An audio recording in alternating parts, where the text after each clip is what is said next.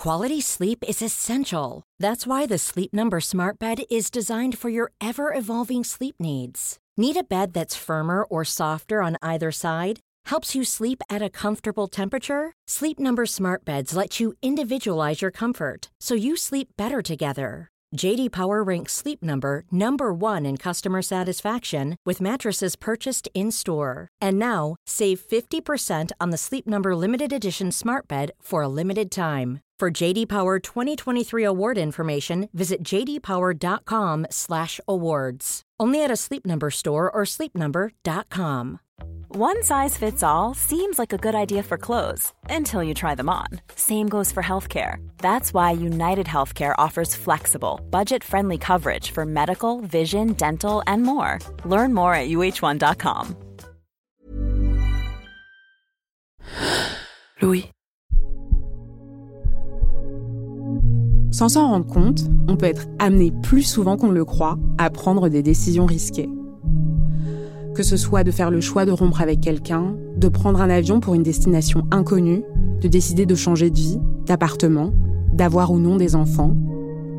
Ces décisions peuvent paraître anodines, mais ces choix, de continuer ou pas, de prendre un chemin ou l'autre, ce sont des prises de risque. Certaines personnes ont moins de difficultés à en prendre que d'autres. Elles croient en leur destin, elles n'ont pas peur des regrets, elles n'ont pas peur de faire de grands sauts dans le vide. Est-ce qu'il faut les envier? Et en parlant de saut dans le vide, est-ce que le sentiment qu'on a quand on décide de prendre ces risques peut s'apparenter à celui qu'on ressent quand on pratique des sports extrêmes par exemple? Quand on se met dans des situations dangereuses, au point de risquer sa vie? Ça veut dire quoi d'ailleurs, prendre un risque? Et pourquoi est-ce que certains semblent moins frileux que d'autres à en prendre? Pour le savoir, Soukaina Kabal, journaliste et grande amatrice de sensations fortes, a décortiqué ce sentiment pour nous. Je m'appelle Cyrielle Bedu. Bienvenue dans Émotion.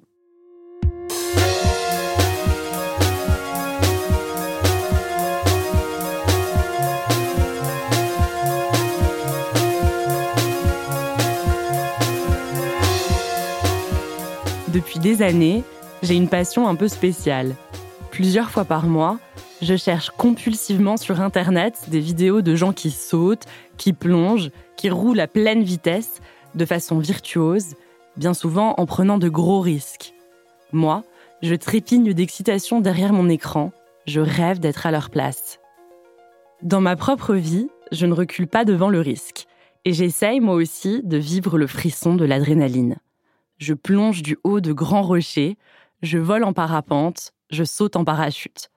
Au-delà de l'adrénaline purement physique, je me frotte aussi au risque de l'inconnu, en partant en voyage en solitaire, dans des destinations qui font parfois dire à mon entourage Mais t'es malade, t'es au courant que c'est dangereux là-bas? Au sein même de mon couple, j'ai observé qu'alors que l'idée de me mettre en danger provoque chez moi une certaine euphorie, pour mon copain Mathieu, c'est tout l'inverse. Si lui voit dans mon goût du risque une part d'inconscience regrettable, je trouve que sa prudence confine parfois à la trouillardise. Pourtant, lui se considère simplement comme raisonnable, et il s'étonne que je puisse prendre du plaisir à me faire peur, à me faire mal. Mathieu a un petit garçon qui lui aussi est plutôt craintif que téméraire. Quand je l'ai rencontré, il avait peur de mettre la tête sous l'eau de la douche. Ça l'angoissait terriblement et encore plus quand il fallait quitter le bassin de la piscine où il avait pied. Même si en grandissant, il met certaines de ses peurs derrière lui, il est clair qu'au frisson de l'inconnu, il préfère le confort de ses habitudes, ce qui me laisse perplexe. Je me suis donc demandé pourquoi on est si différents à ce niveau-là, Mathieu, son fils et moi. Pourquoi, selon qui on est, on est plutôt du genre à courir au devant du danger ou bien à tout faire pour s'en protéger?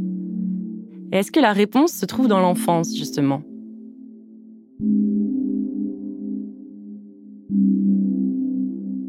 Pour me faire une idée, j'ai parlé à Sarah.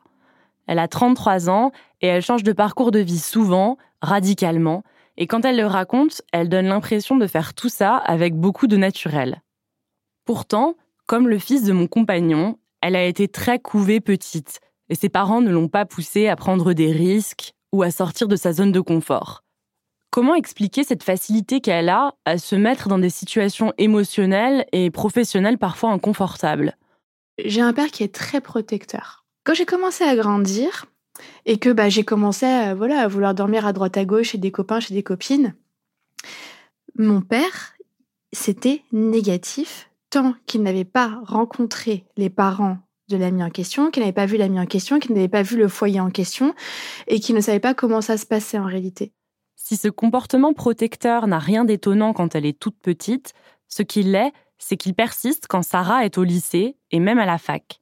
Ses fréquentations sont toujours examinées de près par ses parents, qui craignent encore qu'elle puisse se retrouver en danger.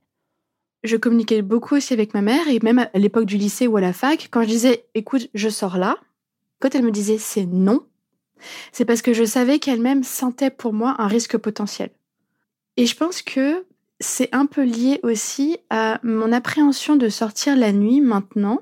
Moi, en tant qu'adulte, je pense que j'ai des difficultés peut-être à être à l'aise avec ces risques-là parce que j'ai beaucoup été euh, voilà, choyée, protégée par les parents parce qu'ils ils appréhendaient ces risques-là pour moi depuis petite. Et un jour, le risque, enfin le danger est venu frapper à ma porte alors que toutes les précautions ont été prises. J'ai perdu ma mère, j'avais, j'étais deux semaines avant mon anniversaire, j'avais 21 euh, ans. On va dire que j'étais un peu euh, dans un lit avec des grands barreaux et puis bah, quand ma mère est décédée, euh, les barreaux se sont même pas affaissés, je pense qu'ils ont explosé en vol et que bah il fallait sortir du berceau et aller voir ce qui se passait dehors. J'avais fait un master de droit des affaires. Mon objectif de vie, c'était de devenir euh, avocat euh, fiscaliste. Euh, et je me posais pas du tout de questions, en fait, avant, avant cet événement. Je pense que c'était le premier raisonnement rationnel que j'ai eu en me disant, mais jusqu'ici, tu as toujours eu peur de l'inconnu, on t'a toujours protégé des risques, tu as toujours eu peur des risques, mais en réalité, en prenant toutes les précautions possibles, bah, le pire est arrivé. Et puis d'un seul coup, j'ai pris ce virage à 180 degrés. Je me rappelle avoir dit à mon père, euh, papa, j'arrête mes études pendant un moment. Et je me souviens de sa tête en se disant, très bien, d'accord. J'ai décidé d'arrêter. J'étais vendeuse pendant quelques mois dans un magasin de prêt-à-porter. J'ai mis de l'argent de côté et euh, je suis partie à New York. Je quittais le cocon familial après avoir vécu un drame dans ma vie c'est vrai que bon, bah, c'était totalement l'inconnu. Vraiment, euh, je suis allée à des kilomètres et des kilomètres avec 6 heures de décalage horaire. Donc pour moi, c'était dur. Mes amis n'étaient pas là, ma famille n'était pas là, mes parents n'étaient pas là pour me rassurer aussi parce que du coup, je pouvais compter que sur moi. C'était une langue que je maîtrisais pas, je connaissais absolument personne. C'était ça la prise de risque. L'inconnu, c'était le danger, mais danger tout, danger physique. C'était euh, le véritable danger. Et je voulais me prouver qu'en réalité, bah, je pouvais m'en sortir toute seule. Partir en voyage à l'improviste dans un lieu inconnu, sans connaître la langue ni personne sur place, cela peut paraître commun pour certains. Mais pour Sarah, qui n'avait pas le droit d'aller dormir chez des amis juste à côté de chez elle, c'était un vrai saut dans le vide. Comment expliquer que Sarah, qui raconte comment ses parents l'ont surprotégée toute son enfance, n'ait pas pu prendre de risques jusqu'à la mort de sa mère? La sociologue Annick Faniel, qui a travaillé sur la prise de risque dans l'enfance, a des éléments de réponse. Pour elle, le cas de Sarah n'est pas rare. Les enfants occidentaux sont, selon elle, de plus en plus protégés de nos jours et de moins en moins incités à prendre des risques. Ce qu'on a remarqué, c'est euh, une peur suite au statut de l'enfant qui a beaucoup changé. Donc on est vraiment passé d'un statut euh, d'objet, hein, je dirais en tout cas l'infance, hein, de, du, du, sous-adulte, euh, où il y avait pas encore de contrôle des naissances et donc beaucoup de naissances, beaucoup d'enfants. On voit dans l'histoire que euh, souvent dans des familles, certains enfants pouvaient mourir par accident. Euh, donc on avait un autre rapport à la mort. Historiquement, on avait un autre rapport à l'enfant, à ce qu'il représentait et sa place au sein de la famille. Et euh, depuis, je dirais, depuis la fin de la Deuxième Guerre mondiale, on sent, et puis avec l'avènement de la contraception, on sent vraiment aujourd'hui, on, le voit, que le statut, la place de l'enfant est devenu central au sein de la famille, qu'il y a beaucoup moins d'enfants, on parle de 1, 2, 3 enfants par famille maximum. Si je dois de nouveau très fort schématisé, mais donc ça pour conséquence qu'on a peur pour son enfant. L'enfant est devenu un projet, un projet de vie, et jusqu'à lui empêcher d'expérimenter par lui-même euh, de peur qu'il n'arrive quelque chose. Pourtant, selon Annick Faniel, apprendre à prendre des risques est primordial pour le développement d'un enfant, et ce dès ses premières années. En tant que parent, il serait essentiel de laisser son enfant expérimenter au lieu d'anticiper le danger avec crispation. Alors je reviens vraiment au tout début du développement de l'individu. Quand il naît, il est dépendant. Il va chercher à répondre à ses besoins fondamentaux, que sont ben, le besoin d'être nourri, d'être touché, d'être sécurisé, évidemment. Et donc l'individu, très vite, va vouloir voir ce qui peut instinctivement, si vous voulez, comment euh, continuer à vivre dans ce monde et comment mieux le comprendre pour mieux l'appréhender, pour mieux le alors je vais dire maîtriser, mais en tout cas pouvoir maîtriser de façon à pouvoir grandir. Et donc dès l'enfance, si on observe un tout petit dans son développement moteur, il va expérimenter, il va vouloir faire tout seul. D'ailleurs, les enfants ont une tendance à, à vouloir faire tout seul, ils veulent gagner en autonomie puisqu'ils sont dépendants. Et donc, il va notamment apprendre à un certain moment à marcher, à se déplacer, par exemple. Il va vouloir se déplacer d'un point à un autre et pour ça il va il va se lever, il risque de tomber et le fait qu'il se sente sécurisé, qu'il ait une réponse à ses besoins de sécurité va l'amener à renforcer son estime de lui et à prendre courage pour pouvoir se relever et réessayer de marcher même s'il tombe encore et donc c'est une première prise de risque, si vous voulez. Les tout petits, si on les observe, d'ailleurs, je fais référence à l'Oxy, qui a vraiment observé le, développement moteur de l'enfant. Amy Pickler est une pédiatre hongroise. Dans les années 30, elle observe que les enfants victimes d'accidents traumatiques sont majoritairement issus de classes moyennes à aisées. Et elle en conclut que les enfants plus autonomes, autorisés à circuler librement, souvent issus de classes populaires, sont plus conscients du danger, étonnamment plus prudents et donc moins sujets aux accidents. À l'Oxy sont adoptées des méthodes de soins et une approche éducative innovante pour l'époque qui repose notamment sur le respect de l'activité autonome de l'enfant. Si vous observez vraiment un tout petit, notamment dans des escaliers ou quand il marche, on voit qu'il est assez prudent. Donc l'être humain, en fait, généralement, quand il apprend, a une curiosité, mais il a aussi une prudence qui l'amène justement à ne pas, même s'il n'a pas cette conscience de ce qu'on appelle un danger, il a quand même cette notion qu'il peut se faire mal. Et donc, il y a cette notion de prudence. Et donc, l'accompagnement, c'est vraiment permettre cette expérimentation pour qu'il apprenne lui-même. On est toujours étonné, en fait, de voir finalement que cette prise de risque n'est pas si forte en fait et si folle qu'on pourrait l'imaginer chez un enfant.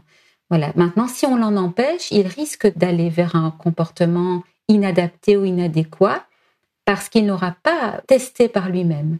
Et c'est vraiment important qu'il puisse tester par lui-même.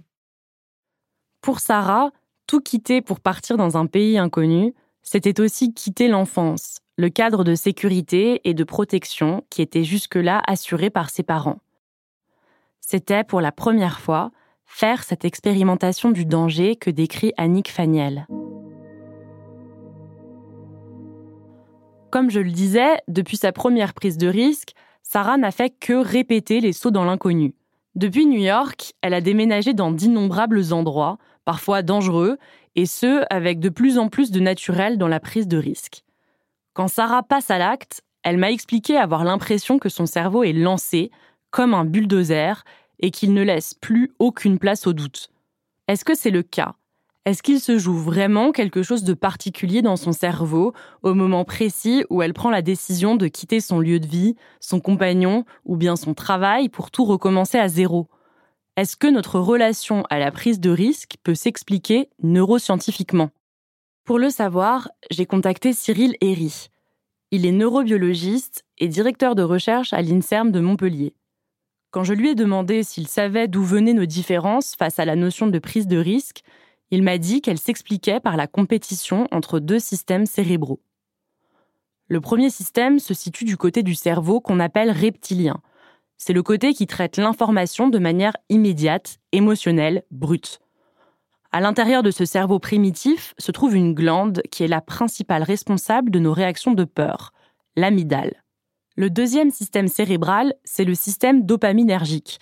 C'est celui qui est tourné vers la récompense, là où sont libérées certaines substances chimiques ou neurotransmetteurs comme la dopamine, l'adrénaline ou la sérotonine, qui sont toutes génératrices de sensations de plaisir. Chez certains individus, le système amygdalien est plus prépondérant que l'autre système, ce qui va expliquer, face à une situation euh, comparable, par exemple un, individu qui est sur un rocher qui voit la mer plus bas, 15 euh, mètres plus bas, celui qui va avoir un système qui est plutôt euh, balancé vers l'amygdale va avoir tendance à avoir ce réflexe de retrait et fermer les yeux.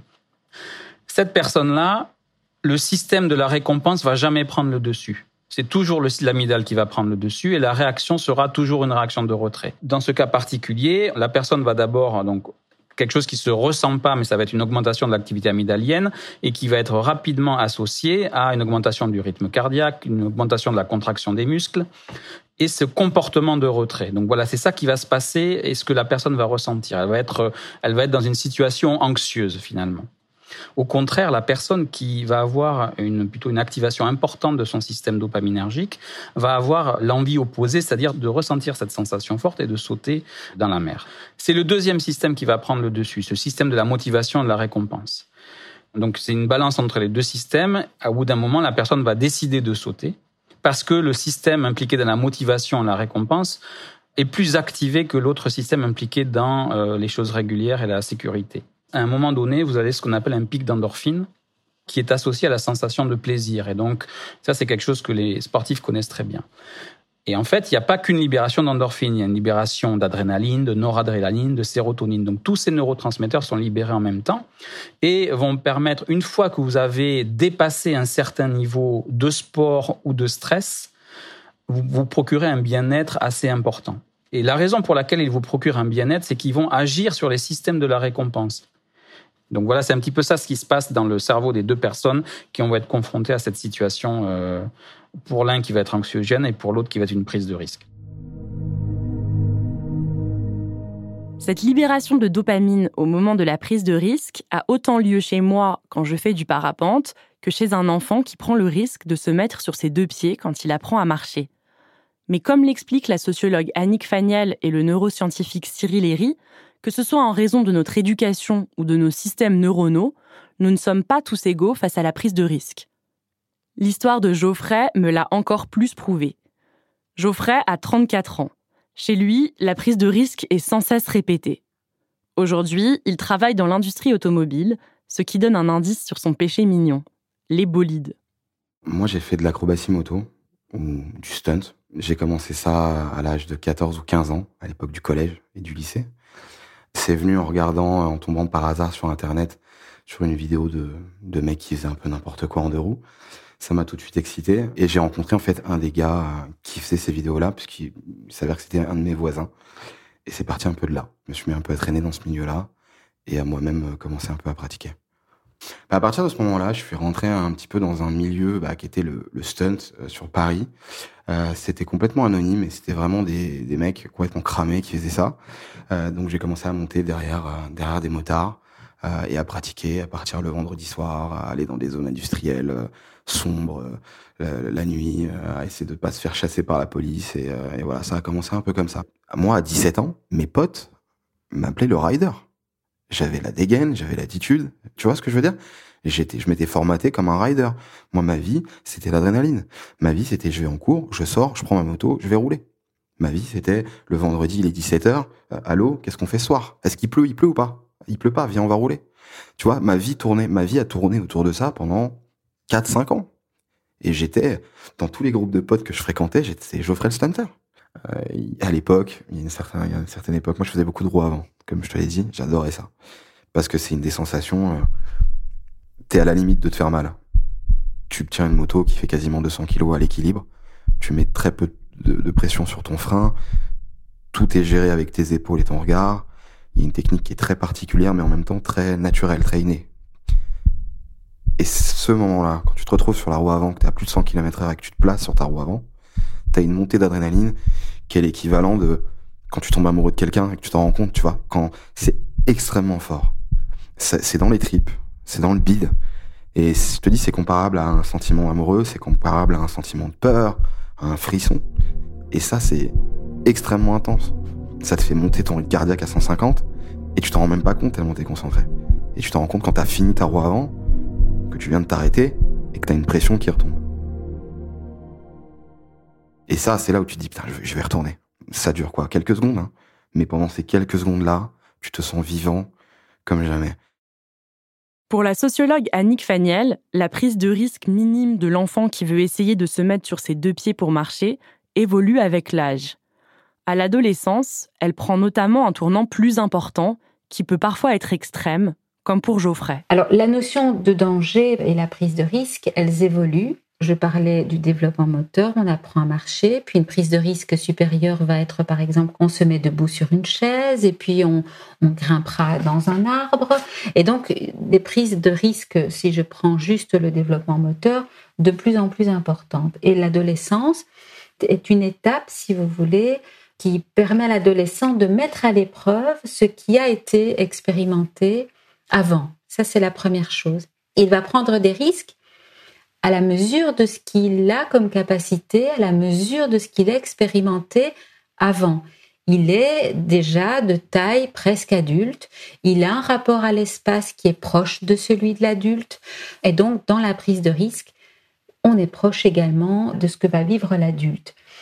Le fait de grimper sur une chaise ne lui fera plus la même sensation qu'un saut à l'élastique si je suis extrême, pour euh, essayer de, schématiser, de, bien faire prendre conscience. Prendre des risques, c'est aussi enfreindre des règlements. C'est enfreindre, il y a quelque chose de grisant dans la prise de risque. La prise de risque permet d'augmenter parfois l'estime de soi par rapport aux autres, donc par rapport à ses capacités. On se dit ah ben, j'ai réussi à faire ça. On peut être euh, justement bien vu de ses pairs. On a pris tel ou tel risque et, waouh c'était quand même euh, impressionnant. Et donc il y a quelque chose là d'un placement de, dans le rapport à la socialisation, dans le rapport aux autres qui est assez important. Pour comprendre comment on peut passer d'une prise de risque raisonnable et importante pour notre construction à une prise de risque plus extrême, comme celle qu'expérimentait Geoffrey avec ses bolides, j'ai parlé à l'anthropologue et sociologue David Le Breton. Il a fait du risque l'un des objets centraux de sa recherche depuis les années 90. C'est d'ailleurs lui qui a inventé la formule conduite à risque, qui serait propre à l'adolescence. On appelle euh, conduite à risque donc des, des conduites qui peuvent mettre en jeu l'existence même euh, du jeune, sa santé aussi, l'estime de soi, sa scolarité, etc. Donc euh, les conduites à risque, c'est par exemple la toxicomanie, l'alcoolisation, la vitesse sur les routes, les troubles alimentaires, les tentatives de suicide qui sont assez nombreuses à l'adolescence la délinquance, la violence, etc. J'en oublie. Euh, mais en même temps, donc ces conduites à risque renvoient à un contexte de souffrance. Où finalement, quand vous parlez à un jeune euh, du fait qu'il prend une, une anorexie, que si vous lui dites qu'elle prend des risques, elle va vous regarder avec des grands yeux parce que jamais elle n'a pensé euh, à sa situation sous cet angle-là. C'est plutôt l'angle d'un adulte. C'est l'angle de la, santé publique, c'est donc un regard un peu surplombant qui, qui dégage un certain nombre d'éléments qui sont totalement extérieurs euh, aux jeunes, où il sait éventuellement qu'il prend des risques, il sait qu'il met sa vie en danger, mais de toute façon, il s'en fiche complètement, le problème n'est pas là pour lui. Et puis, de l'autre côté, il y a euh, donc euh, ce qu'on pourrait appeler les prises de risques, c'est-à-dire notamment dans le domaine des activités physiques et sportives, où on connaît en effet une suraccidentalité des toutes jeunes générations génération donc là, c'est plutôt le VTT en montagne, c'est la plongée, c'est d'innombrables pratiques euh, qui sont étiquetées comme étant un petit peu dangereuses et où, en principe, donc les, pratiquants font un petit peu attention à eux. Mais ce qu'on observe chez les jeunes générations dans ces activités physiques et sportives, c'est qu'elles ne se connaissent pas encore suffisamment. Donc elles vont, elles titillent leurs limites et elles, euh, elles ne savent pas jusqu'où aller trop loin. Quoi. Donc souvent elles s'arrêtent au moment euh, de l'accident, au moment de la chute. Et c'est là où donc les, statistiques montrent qu'il y a effectivement un excès de cette jeune population au regard des pratiquants plus âgés. David Le Breton distingue donc deux types de prise de risque. Il y a d'un côté une prise de risque plus inoffensive, qui est du côté des activités physiques et sportives, comme celle que je pratique, le saut à l'élastique ou la plongée par exemple. Et il y a ce qu'il nomme les conduites à risque, qui sont des comportements dangereux et réguliers qu'on retrouve notamment chez les adolescents et qui sont le symptôme d'un mal-être. La toxicomanie, la scarification ou la recherche excessive de vitesse, comme dans le cas de Geoffrey. Pour David Le Breton, tout comme pour Annick Faniel, ces prises de risque sont une tentative de mieux savoir qui l'on est, tout particulièrement à des périodes charnières comme l'adolescence. Mais autre chose encore peut contribuer à les expliquer. On est aussi passé d'un monde euh, où la transmission est relayée désormais par l'expérimentation. Donc on veut expérimenter le monde bien davantage que d'en reproduire euh, ce que les parents ou les adultes en ont dit. Ce qui implique évidemment que les jeunes générations d'aujourd'hui prennent beaucoup plus de risques que les générations antérieures où les chemins étaient généralement euh, tout balisés. Ici, aujourd'hui, donc il faut plutôt se frayer son propre chemin et souvent dans un corps à corps avec le monde David Le Breton précise que cette promesse d'expérimenter le monde à travers la prise de risque ne s'est formée que récemment dans nos esprits. Depuis les années 90, notre existence ne s'inscrit en effet plus dans le collectif, dans le corps social. Nous existons uniquement en tant qu'individus. C'est chacun, seul de son côté, qui doit désormais trouver le sens de sa propre vie. Il y a des tendances sociales qui émergent dans ces années 90 et qui sont propres euh, à, la sociabilité de l'individu, c'est-à-dire à cette individualisation du sens. Qu'est-ce qui se passe dans ces années 90 C'est la fin des cultures de classe, hein, qui démarre d'ailleurs bien avant déjà dans les années 80. Il n'y a plus de fierté d'être ouvrier, il n'y a plus de fierté d'être paysan, les, frontières régionales, euh, les frontières nationales volent en éclats, euh, et finalement on est dans un monde de, brouillage en termes de repères, en termes de, de signification et Paul Ricoeur euh, montre très bien que dans ce contexte euh, sociologique, le, sentiment de soi, le sentiment d'identité est énormément mis à mal. On ne sait plus sur quel pied danser, on ne sait plus comment se projeter dans le temps, et de lendemain euh, qui chante. Paul Ricoeur donc pointe que finalement ce qui compte aujourd'hui, ce qui fabrique notre identité, c'est le récit que chacun de nous va établir euh, sur sa propre existence. On pourrait dire d'ailleurs euh, que les, grands récits euh, qui ont qui ont composé nos vies jusque dans les années 80 sont remplacés désormais par les petits récits entre guillemets. J'ai fait ça, j'étais là, ah j'ai fait un voyage extraordinaire, ah j'ai fait un exploit formidable voilà. Mais c'est la même logique de trouver ce grain de sable qui fait que vous allez être un tout petit peu différent ou différente des autres. Et il est clair que le jeu avec le risque va être une manière de se valoriser, une manière d'emprunter des chemins qui ont fait peur, par exemple, aux autres. Et même le paradoxe, par exemple, je pense à un certain nombre de travaux qui ont été menés sur des récits d'accidents. Euh, là, on, on rentre à nouveau euh, dans le monde de l'adolescence. Les récits d'accidents avec des filles et des garçons. David Le Breton poursuit en me disant que la question du genre n'est pas non plus anodine dans notre rapport au danger. C'est une vieille histoire, mais qui est propre évidemment à la socialisation des garçons. Euh, vous mettez des petites filles dans, un bac à sable, elles vont, euh, elles vont coopérer, elles vont faire des jeux ensemble. Vous mettez des petits garçons, et immédiatement ils vont entrer en compétition les uns les autres pour savoir qui est le meilleur dans tel ou tel, euh, dans tel ou tel jeu, etc. Et ça, ça a été observé par beaucoup d'éthologues, par beaucoup de je sais pas, des gens comme Boris Cyrulnik, par exemple, ont décrit des, des, des, choses comme ça. Bon, évidemment, c'est absolument pas dans la nature, entre guillemets, du féminin ou du masculin. Ce sont des formes de socialisation qui s'imposent à nous et qui font que, donc, majoritairement, les petites filles vont être davantage coopérantes. Euh, du côté des hommes, on, nous apprenait, quand on était petit, davantage, donc, ces émulations. Il n'y a de place que pour le meilleur, il faut jamais être le deuxième, etc., euh, etc. Bon, mais c'est plutôt des, injonctions un peu inconscientes euh, qui viennent, ne viennent pas forcément des parents. C'est toute une ambiance également hein, qui passe par la cour de l'école, par euh, les, jeux qu'on offre aux enfants, par les propos euh, qu'on lui contient à la petite fille ou au petit garçon, etc. Du côté euh, des garçons, dans ces activités physiques et sportives à risque ou dans ces défis, euh, on est finalement dans des rites de virilité d'une certaine manière. Hein. Il s'agit euh, pour le jeune de, de, montrer qu'il en est, qu'il en a, qu'il n'est pas nul, qu'il n'a pas froid aux yeux, qu'il n'a pas besoin d'un casque pour rouler à toute allure, etc., etc. Bon, comme, comme le disent des millions d'ados tous les jours à leurs parents, je gère, je gère. Mais non, je gère, ça fait qu'on en a pas mal à l'hôpital euh, chaque jour. Life is full of awesome what ifs and some not so much, like unexpected medical costs. That's why United Healthcare provides Health Protector Guard fixed indemnity insurance plans to supplement your primary plan and help manage out of pocket costs. Learn more at uh1.com. D'ailleurs, Geoffrey a connu quelques chutes, mais elles ne l'ont pas empêché de continuer. Lorsqu'il conduit, la peur n'existe pas, tout simplement. Après les premières cascades et les premières chutes, euh, c'est pas de la peur qui s'est installée, euh, c'est plutôt de la douleur, plus que ça. Euh, c'est des brûlures, c'est des trucs comme ça, ça fait mal. Mais quand on est dans une dynamique euh, où on parle d'adrénaline, on veut de toute façon aller la chercher à tout prix. Donc j'ai pris des chutes et je me suis fait mal.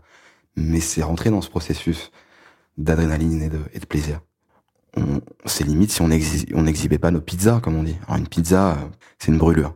Euh, on appelle ça comme ça dans le milieu de la moto, une pizza, parce que ça ressemble à, peu près à une pizza. quand, tu te brûles et que tu te fais mal. Mais euh, ouais, on en était presque là, c'est-à-dire à être fier.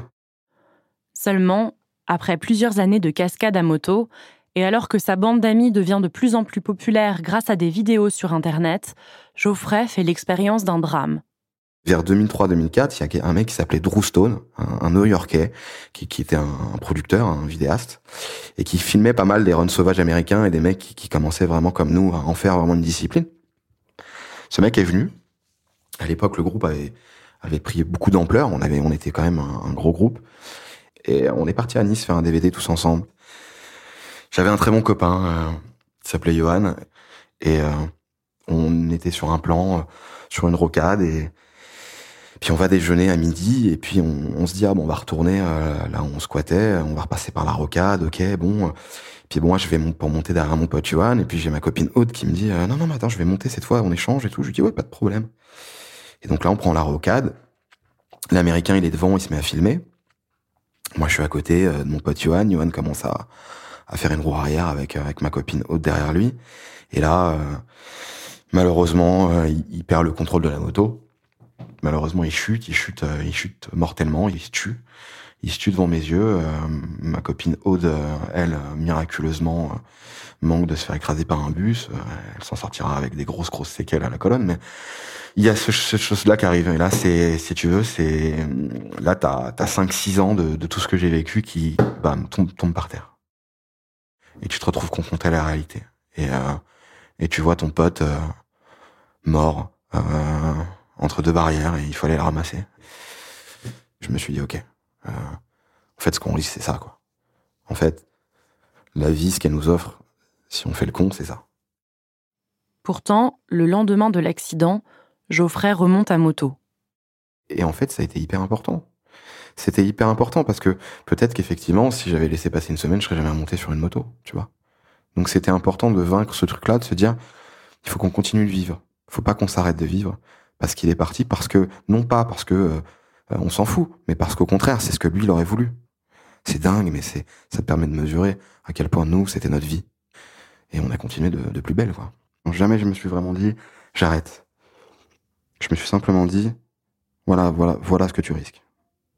J'ai eu une prise de conscience, mais j'ai jamais tiré un trait sur l'adrénaline. Jamais. Pour Geoffrey, désormais, la mort est présente à chaque fois qu'il monte à moto. Le frisson n'est plus uniquement celui de l'adrénaline, du plaisir des sensations fortes. Il s'agit maintenant aussi de mettre en jeu sa vie, d'épouser le risque, quitte à en périr. J'en ai parlé avec le philosophe et auteur Alain Guyard. Il m'a expliqué que de s'affronter au risque dans un duel avec la mort, comme l'a fait Geoffrey, n'a rien de nouveau. Ça remonte au Moyen Âge et ça porte même un nom, l'ordalie, L'ordalie, c'est le jugement de Dieu. Euh, vous savez, au Moyen Âge, il y a deux mecs qui s'engueulent, qui sait qui a raison, qui sait qui a tort, on sait pas, on manque de preuves, et ben on leur fout une épée chacun dans les bras, et puis ils vont, ils vont se taper sur le coin de la gueule, et celui qui meurt, ben c'est Dieu qui l'a voulu. Donc, c'est-à-dire que au fond, euh, la, la, vérité va se révéler à travers l'épreuve. Hein. Donc, on pourrait presque dire toute prise de risque, elle est ordalique. C'est-à-dire, prendre des risques, c'est vouloir se mettre à l'épreuve pour révéler, pour qu'éclatent au grand jour euh, des valeurs qui étaient jusqu'à présent enfouies. Par exemple, lorsqu'il y a ce règlement de compte entre deux mecs qui se battent en duel, ben, euh, celui qui triomphe, au fond, qu'est-ce qui révèle, qu'est-ce qui montre, qu'est-ce qui apparaît? Ben, Il apparaît son innocence. au passage, il vient de tuer un mec, mais enfin bon, dans le jugement ordalique, c'est pas lui qui l'a tué, c'est Dieu. C'est Dieu qui s'est servi de la mort de l'autre pour montrer combien il était, il était innocent. Mais triompher de l'épreuve, ce n'est pas seulement être innocenté, c'est aussi voir son existence légitimée. Dans les ordalies modernes pratiquées par les jeunes, comme Geoffrey lorsqu'il était ado, si on ne meurt pas dans l'épreuve, c'est que notre vie a forcément un sens. C'est ce que m'explique David Le Breton. Alors Denis, c'est le jugement de Dieu, où ça passe ou ça casse. Le jeune donc se met dans une situation euh, périlleuse. On n'est pas du tout dans un contexte de suicide, euh, où là, il y a une volonté euh, davantage franche de mourir. Il ne sait pas s'il veut mourir ou pas. En fait, il, est, il cherche à s'extirper d'une souffrance et il se met dans une situation euh, de, déséquilibre euh, où il a quand même un risque non négligeable de mourir, mais ce n'est pas ça euh, qui est visé hein, dans l'ordalie. L'ordalie, c'est une manière de s'en remettre au sort, là où le jeune a le sentiment que le lien social euh, qui le baigne d'habitude ne l'a jamais légitimé à vivre, alors il s'en remet à une autre instance, la mort, et il demande à la mort finalement en se mettant dans une situation dangereuse, il lui demande si sa vie vaut la peine ou pas. Et s'il survit, il a le sentiment, en effet, euh, qu'il a une, légitimité, qu'il a sa place dans le monde, et voilà. C'est le cas pour Geoffrey. Lui qui a échappé à l'accident dans lequel son ami a perdu la vie, a trouvé le sens de la sienne. Il a été comme élu, appelé à continuer. Cette expérience, le fait de chercher régulièrement à côtoyer la mort et de se sentir élu quand on y échappe, c'est aussi ce qu'a longtemps connu Éric Rémès, dans un registre très différent de celui de Geoffrey. Éric Rémès est un ancien journaliste et c'est l'auteur du roman autofictionnel Serial Fucker, journal d'un berbacker. Dans ce livre, il témoigne de la vie d'une partie de la communauté homosexuelle à l'aube des années 2000. À cette époque, cela fait une vingtaine d'années que le virus du VIH a été découvert. Ce virus, transmis par le sang, les sécrétions sexuelles ou lors de partage de matériel d'injection, détruit progressivement les défenses immunitaires de ceux qui le contractent, et au cours des années 80, ne leur laissait que peu de chances de survie. Le VIH a été particulièrement meurtrier dans la communauté homosexuelle, au point d'être qualifié dans un premier temps de syndrome ou cancer gay. À l'approche des années 2000, moment où Éric Rémès situe son récit, la communauté gay vient de traverser 20 ans d'épidémie et autant d'années de stigmatisation de la part des médias, des politiques ou des autorités religieuses. Mais c'est aussi le début des trithérapies, les premiers traitements capables de bloquer la multiplication du virus dans l'organisme. Il commence à faire naître l'espoir qu'être séropositif ne serait un jour plus synonyme d'être condamné à mort. Pour autant, la fin des années 90 est morose. La menace du virus reste omniprésente. On ignore encore que le traitement peut empêcher sa transmission.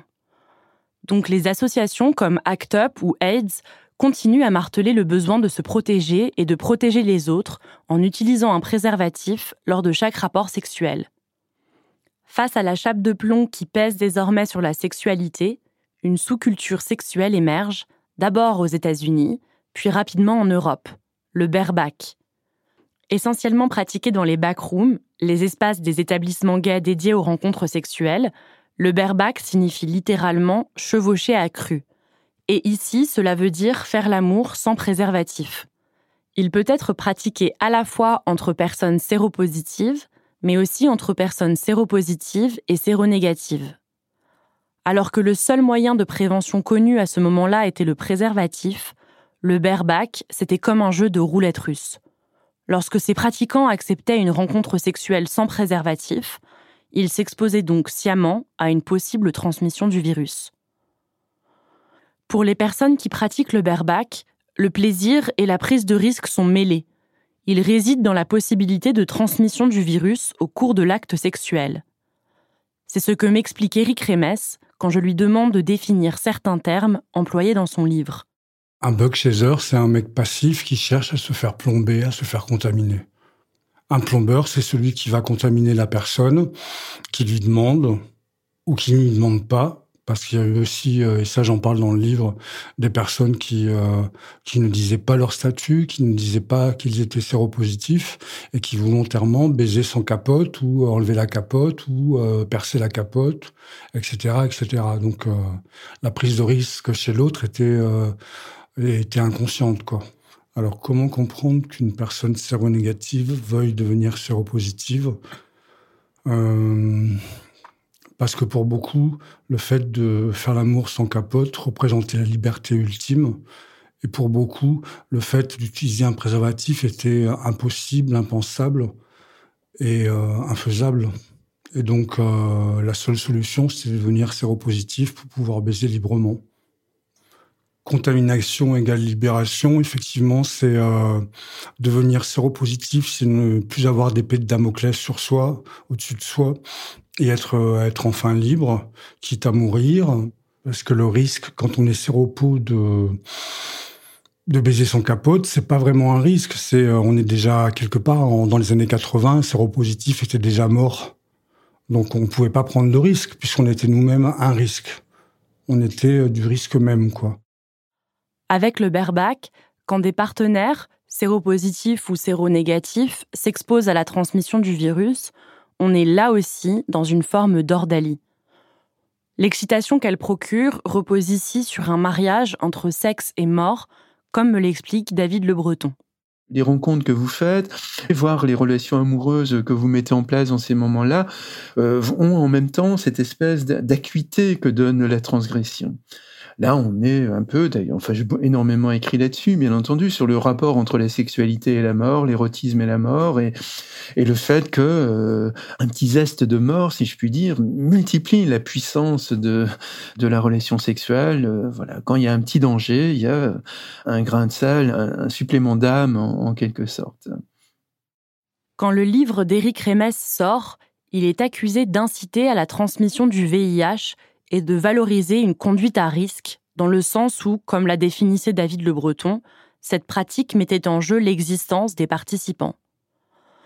ACT UP, qui est avec AIDS l'une des grandes associations de lutte contre le sida, se montre très choqué par le livre, au point de saccager les locaux de la maison d'édition qui avait publié le journal d'un berbacker. À cela, Éric Rémès répond aujourd'hui que son livre n'avait pas pour objectif d'inciter, mais de se faire l'écho d'une réalité. Alors que Geoffrey me disait qu'il se définissait par le stunt quand il était plus jeune, Éric Rémes m'explique aussi qu'il a fait de sa conduite à risque son identité. J'en ai parlé avec le philosophe Alain Guyard, et il a mis au jour un autre élément important au sujet de la prise de risque et des conduites à risque. Pour lui, elles ont une autre fonction importante, celle de l'altérité. Par celle-ci, nous rencontrons en effet la part d'inconnu en nous. Prendre des risques, c'est être altéré. C'est-à-dire, on n'en ressort pas pareil.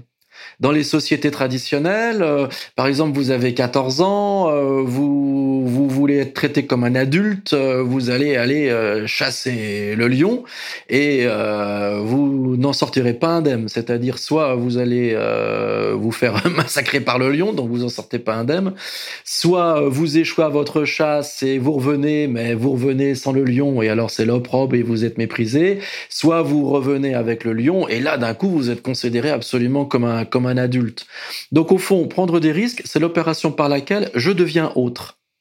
C'est une expérience de l'altération, c'est une expérience qui m'altère, j'ai été transformé, je suis plus le même. C'est donc une expérience de l'altérité. C'est-à-dire, soudain, je me suis confronté à quelque chose qui était hors de moi, euh, et, et, toutes ces expériences-là, ces expériences de risque, elles ont au fond une fonction, c'est la rencontre avec ce qui n'est pas moi, grâce à quoi moi-même, à la fin, je ne suis plus moi, je suis devenu quelqu'un d'autre.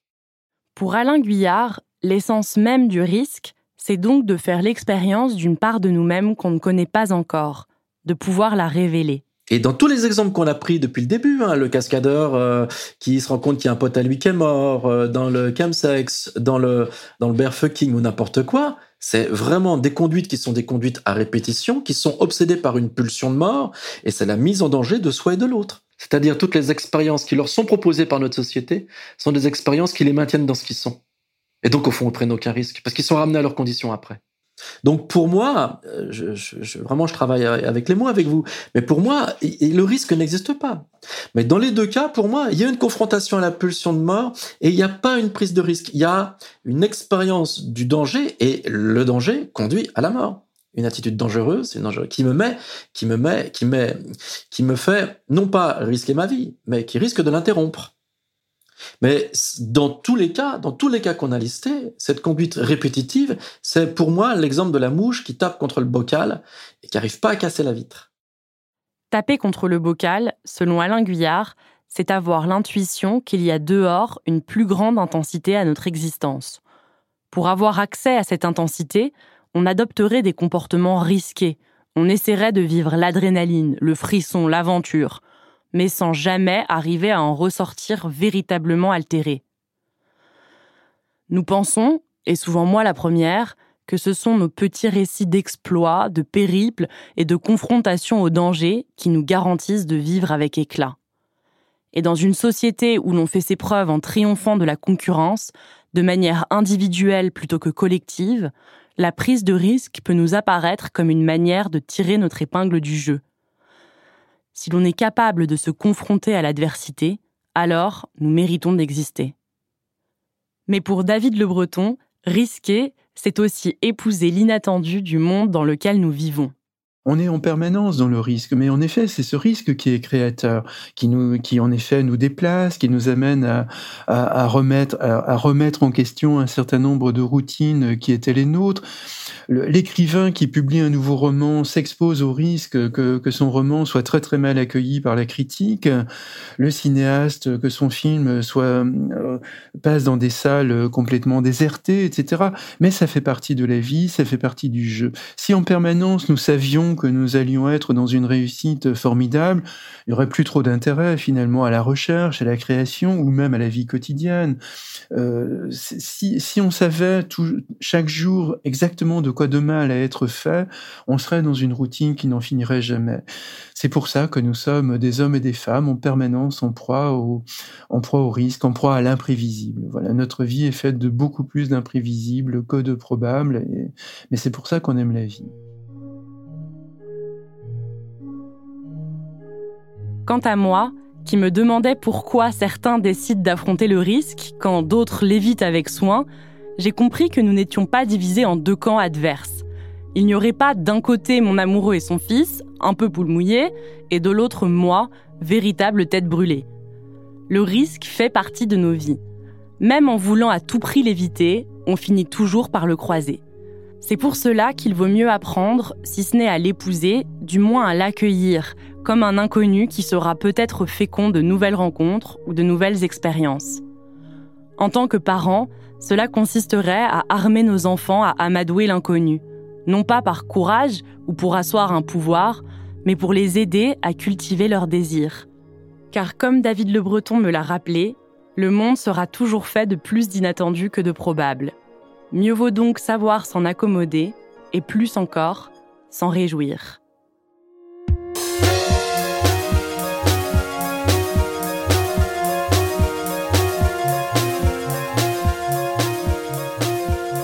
D'écouter Émotion, un podcast de Louis Média. Suivez-nous sur Instagram et sur Twitter, at Émotion Podcast. Émotion avec un S. Soukaina Kabal a réalisé cet épisode sur la prise de risque. Merci à ses interlocutrices et à ses interlocuteurs de lui avoir accordé de leur temps. Vous retrouverez leurs œuvres et leurs références sur notre site louismedia.com. Merci aussi à l'association AIDS pour son regard. J'étais en charge de la production et de l'édition de cet épisode. Jean-Baptiste Aubonnet s'est occupé de l'enregistrement et du mixage. Charles de Silla a fait la réalisation et la musique. Et Nicolas Degélis a composé le générique d'émotion. Marion Girard est responsable de production de nos podcasts. Maureen Wilson est responsable éditoriale, Mélissa Bounois est à la direction des productions et Charlotte Pudlowski est directrice éditoriale. Émotion, c'est un lundi sur deux, là où vous avez l'habitude d'écouter vos podcasts. iTunes, Google Podcasts, SoundCloud, Spotify ou YouTube. Vous pouvez nous laisser des étoiles et nous laisser des commentaires. Et si cet épisode vous a plu, parlez-en autour de vous. Et si vous aimez Émotion, vous aimerez sûrement nos autres podcasts. Travail en cours, le Book Club, Entre, ou encore notre tout dernier, Passage, un podcast d'histoire vraie qui questionne notre point de vue. Bonne écoute et à bientôt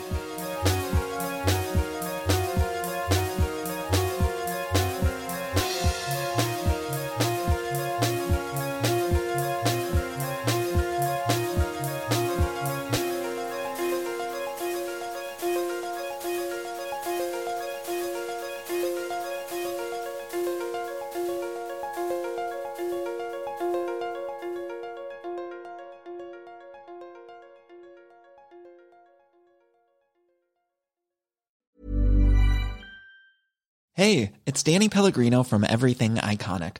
Ready to upgrade your style game without blowing your budget? Check out Quince. They've got all the good stuff shirts and polos, activewear, and fine leather goods, all at 50 to 80% less than other high end brands. And the best part? They're all about safe, ethical, and responsible manufacturing. Get that luxury vibe without the luxury price tag. Hit up quince.com slash upgrade for free shipping and 365 day returns on your next order. That's quince.com slash upgrade. Hi, this is Craig Robinson from Ways to Win, and support for this podcast comes from Invesco QQQ the official ETF of the NCAA. Invesco QQQ is proud to sponsor this episode and even prouder to provide access to innovation for the last 25 years. Basketball has had innovations over the years too. We're seeing the game played in new ways every day. Learn more at Invesco.com slash QQQ. Let's rethink possibility. Invesco Distributors, Inc.